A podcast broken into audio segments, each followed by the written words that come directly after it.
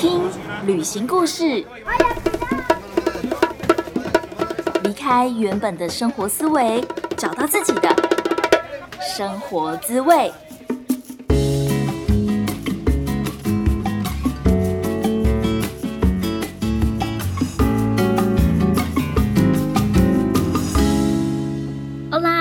萨瓦迪卡，欢迎来到贾斯敏游牧生活。我是正在泰国数位游牧的 Jasmine。今天这期节目想要跟大家分享的是一个听众朋友，他特别在 IG 私讯我，然后我觉得他的问题非常的好，而且我想一定也是很多人会遇到，或者是很多人会想要知道的问题。所以，我们今天的节目内容非常的简短，就是我想要回答他的问题：到底为什么我要租一个 co-working space？而且这是一个不低的费用，甚至在泰国可能会是一个月的房租。另外是我们在国外找房子的时候，除了四处问朋友啊，东问问西问问之外，还有什么办法是可以靠着自己找到一个比较好的房子，甚至是比较便宜、比较优惠的价格呢？而现在呢，我搬到了一间新的 co-working space。我上一间 co-working space 呢，虽然是清迈最有名，然后人最多的一间。我那时候会选择在那一间 co-working space 的原因，就是我觉得哇。这里好多人哦，然后我每次一进来就一直听到旁边人在打键盘的声音，或者是有的人在开会的声音呢，就会觉得说我也要好好的工作，因为我是一个非常非常容易被旁边的人影响的人，所以我很需要到一个身边大家也都在工作的这种环境，就会让我非常的专心。第二个月，我选择到一间非常高格调，所有的设备啊都非常的漂亮，非常的新，甚至有一半以上的座位都是人体工学椅，还有非常有质感的木头桌子。那这间 co-working space 呢，他们也很常办一些 event，一些活动，所以可以有机会认识新朋友。让我再待久一点，之后我会做一集。清迈的 co-working space 大分享，跟大家聊一聊我所去过的 co-working space 的空间有什么不一样。而我们这个节目呢，贾斯米游牧生活就是在聊数位游牧，还有华语老师以及旅行当中带给我们的成长。我希望这个节目可以让你对于生活有更多的期待，还有想象，也让你知道其实生活的方式不止一种，然后你可以选择你喜欢的生活样貌。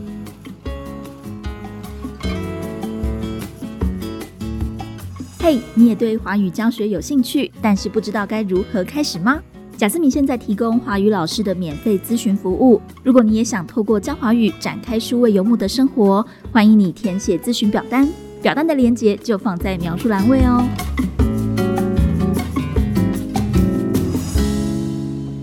下来，我想要分享一个听众他在 Instagram 上面私讯我的问题。他刚好也是一个华语老师，他的 IG 账号是 Cindy Mandarin TW。他说：“Jasmine 你好，我有一个疑问关于 Co-working Space。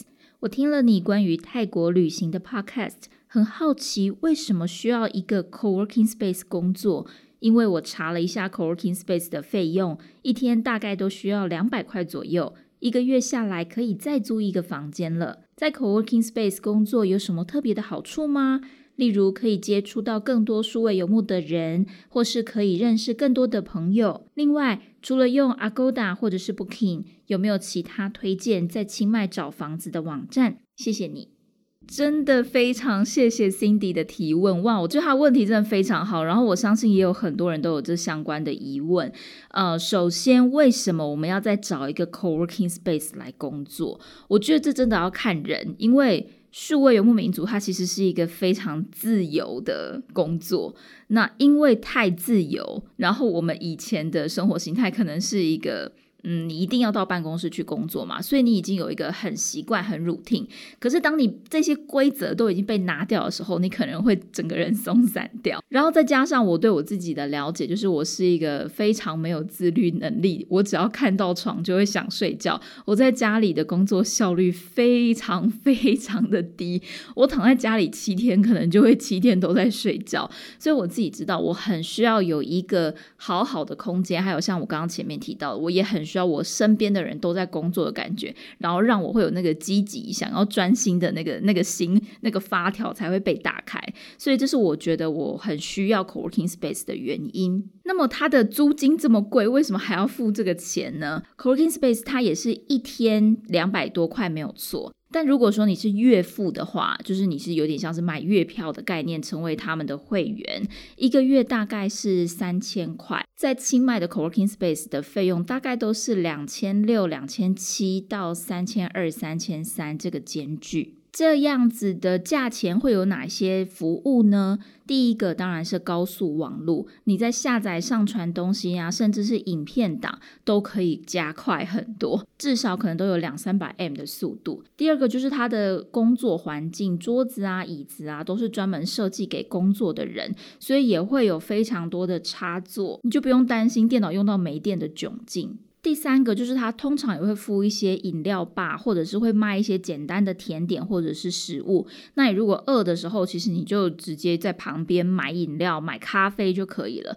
所以这对工作人来说是真的是非常非常便利的事情。第四点是。大部分的 co-working space 也会有一个小小的 Skype room 的空间，也就是比如说我在线上教书的时候，如果我需要一个小时只有我自己可以大声讲话、开会的时间，我就可以到那个小房间去。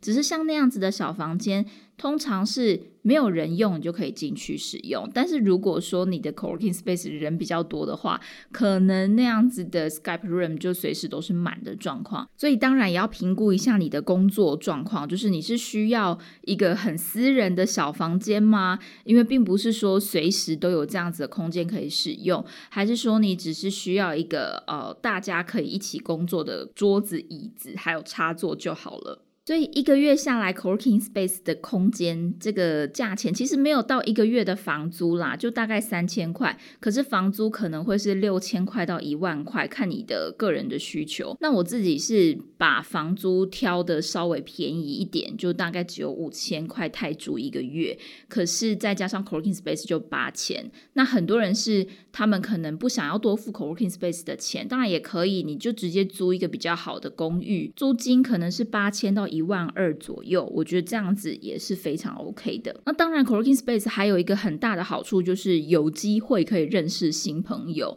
只是说，就真的是有机会，因为以我自己现在工作一个多月、快两个月的经验下来。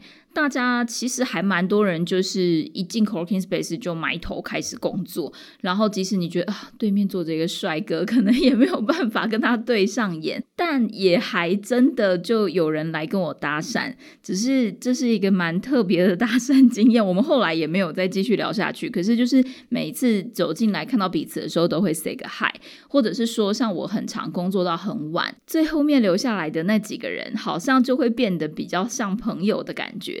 至少我们在离开的时候都会跟大家说一声晚安，我先走了，拜拜。就觉得好像不是那么孤单，都只有自己一个人在工作，大家可以有一种一起打拼的感觉。